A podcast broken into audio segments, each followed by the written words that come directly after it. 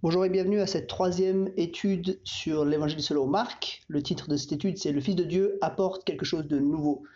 Jésus montre dans ce texte qu'il vient réellement apporter une rupture avec l'ancienne alliance.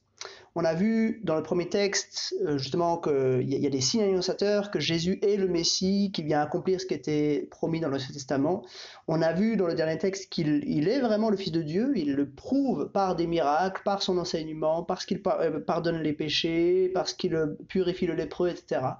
Et on va voir ici euh, un petit peu ce qu'il apporte. Euh, on se pose la question en fait à, la fin du texte, du deuxième texte, donc à la fin de 2.12, on se pose la question mais qu'est-ce qu'il vient faire? Quelle est sa mission? Euh, Et là, Jésus, il explique, en tout cas, il commence d'expliquer un petit peu le sens de sa mission. Une petite question de contexte, je vous propose de, revenir, chapitre 1, verset 15, sur la mission de Jésus. Quelle était-elle? Euh, Il était venu enfin, le, message qu'il prêchait euh, dans cette première partie de son ministère, c'est le moment est arrivé, le royaume de Dieu est proche, changez d'attitude et croyez à la bonne nouvelle. Donc il vient expliquer que la transition qu'il apporte euh, enfin, arrive maintenant, les promesses sont sur le point de s'accomplir, et puis il vient appeler les personnes à euh, la conversion en fait, donc la repentance et la foi.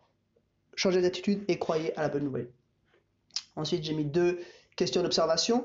Euh, dans ce texte, il y a vraiment un malaise. En fait, il y a deux malaises même qui sont, voilà, qui sont relatés. Euh, premièrement, bon, Jésus, il vient, il appelle un nouveau disciple, il lui dit Suis-moi, c'est Lévi. Euh, et puis, Lévi le suit. Et puis, il va chez lui, il mange avec lui. Le problème, c'est que Lévi, il est collecteur d'impôts, donc c'est un, collabo, hein, il collabore avec les autorités romaines, et puis du coup, il n'est pas aimé, il est en marge de la société. et du coup, ça fait réagir les spécialistes de la loi et les pharisiens Premier malaise. Donc décrivez un petit peu ce malaise. Qu'est-ce qui se passe? Ils disent Pourquoi les, euh, mange-t-il avec les collecteurs d'impôts et les pêcheurs? Il y a un problème. Parlez un petit peu de ça. Et puis deuxièmement, il y a un deuxième problème qui arrive un peu plus loin et on voit l'opposition hein, qui commence à se faire autour du personnage de Jésus.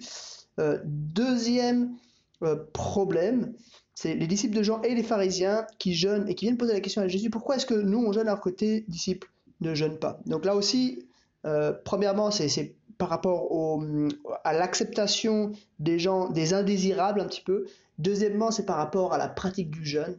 Donc on voit deux malaises qui sont euh, créés par Jésus, autour de Jésus, puis bon, de ses disciples aussi, euh, dans ce texte. Alors, on, passe, on creuse un petit peu dans la compréhension maintenant.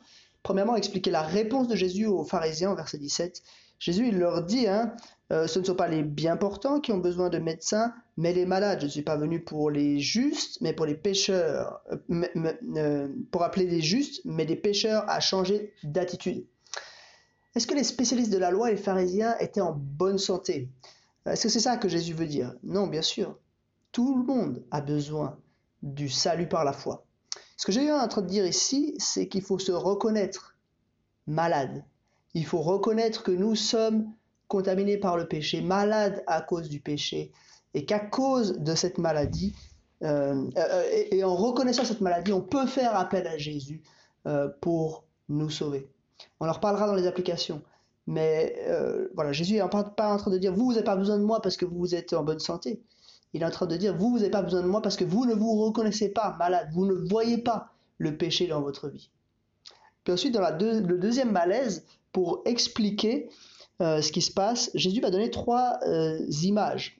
Verset 19, 20, première image, 21, deuxième image, 22, troisième image. Et ces trois images, on va dire la première, elle révèle une chose, puis la les deuxième et troisième, elle révèle une deuxième chose. Donc prenez le temps d'essayer de comprendre un petit peu ces images. La première image, c'est l'image du marié, euh, et puis les amis du marié qui ne peuvent pas jeûner parce que le marié est avec eux. Jésus il est en train de dire, je suis venu, enfin, ce, ce, temps ma venue change tout. Euh, c'est pour ça que vous, ne jeûnez pas en ce moment, parce que c'est le temps des noces, c'est le temps où je suis avec vous. Euh, il est vraiment le centre de l'histoire humaine. Euh, il y a vraiment un avant et un après.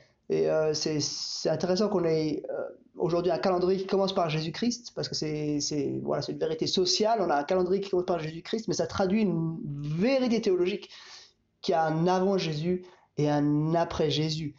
Euh, et à cause de cela, enfin, il est tellement important euh, que les disciples ne jeûnent pas pendant ces jours-là. Ça ne veut pas dire qu'on ne devrait plus jeûner dans la Nouvelle Alliance. Il y a, il y a des choses qu'on devra faire encore, mais il est vraiment au cœur de l'histoire. Et puis ensuite, il a ces deux images, hein, l'image du vieil habit puis l'image de la vieille outre. On comprend bien que ces deux images, elles vont dans le même sens. Et puis, on n'essaie pas de mettre du neuf sur du vieux, parce que si on essaie de mettre du neuf sur du vieux, euh, enfin voilà, le, vieux va être complètement fichu et la situation va être pire.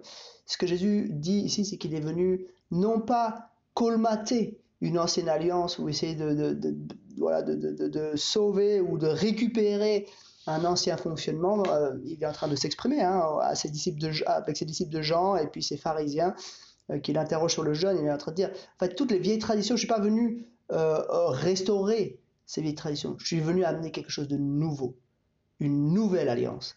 Et tout va être différent. Alors, essayez de résumer euh, ce que Jésus explique aux disciples de Jean et aux pharisiens en quelques idées clés. Je crois qu'il y a deux idées clés ici. Première idée clé, je suis le centre de l'histoire. Il y a un avant et un après. Et puis deuxième idée clé, c'est euh, je suis pas venu juste remettre au goût du jour ce qui est ancien. Je suis venu apporter quelque chose de nouveau, radicalement neuf. Et cette nouvelle alliance que Jésus apporte, elle va être expliquée de plus en plus tout au long de l'évangile de Marc. Dernière question de compréhension, pour la première fois, l'opposition commence à se manifester dans ce texte. D'où vient-elle cette opposition? Et jusqu'où ira-t-elle? Et euh, d'où vient-elle? On peut dire que euh, ici, en tout cas, c'est, c'est, peut-être pas toujours le cas, mais ici, en tout cas, elle vient des malaises que Jésus a créés parce que des personnes s'attachaient à une certaine, euh, une certaine vision du monde qu'elles avaient. Et puis, jusqu'où ira-t-elle? Ça va monter en puissance l'opposition par rapport à Jésus. Il y a une partie des personnes qui vont croire en lui et une partie des personnes qui vont s'opposer à lui de plus en plus jusqu'à ce, déferlement de haine, hein, jusqu'à la croix, ce moment où de manière injuste Jésus va mourir pour les pécheurs. Je termine avec trois questions d'application. Euh, de quoi euh, de quoi devons-nous être conscients lorsque nous plaçons notre foi en Jésus pour être sauvés? Euh, ce que Jésus nous révèle ici, c'est qu'on doit être conscient d'être malade. On n'est pas en bonne santé. Et ça va totalement à l'encontre d'un discours où on dit mais moi finalement je suis pas si mal euh, en tant que personne, j'ai pas fait de, graves euh, bêtises dans ma vie.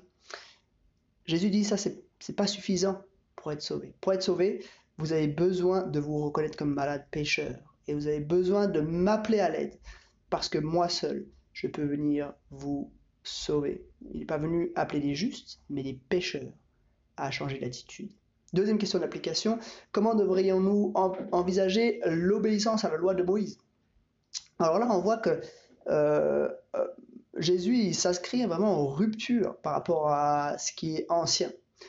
Euh, on verra, et on voit dans les évangiles, hein, si vous connaissez un petit peu l'enseignement de Jésus, qu'il il, parfois il, va très loin dans l'application de la loi.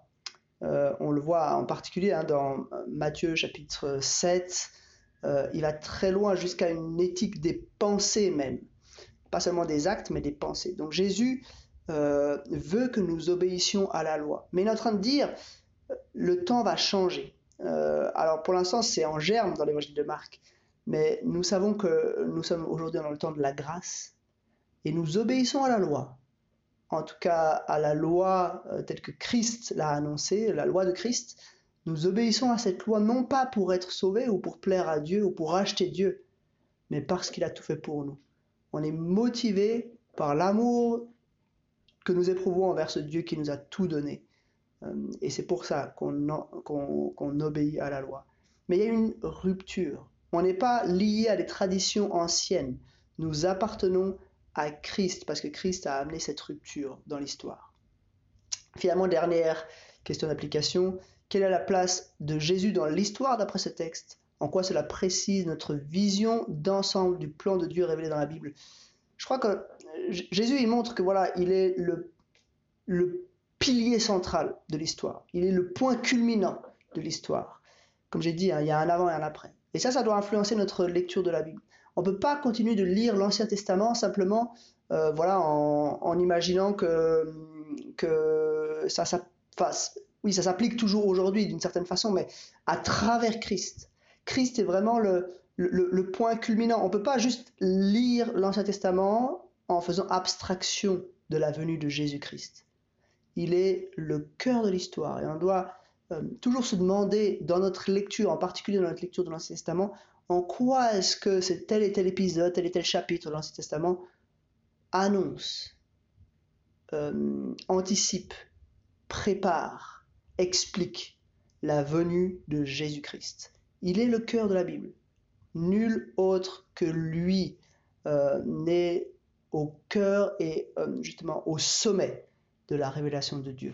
Voilà quelques réflexions sur cette troisième étude biblique.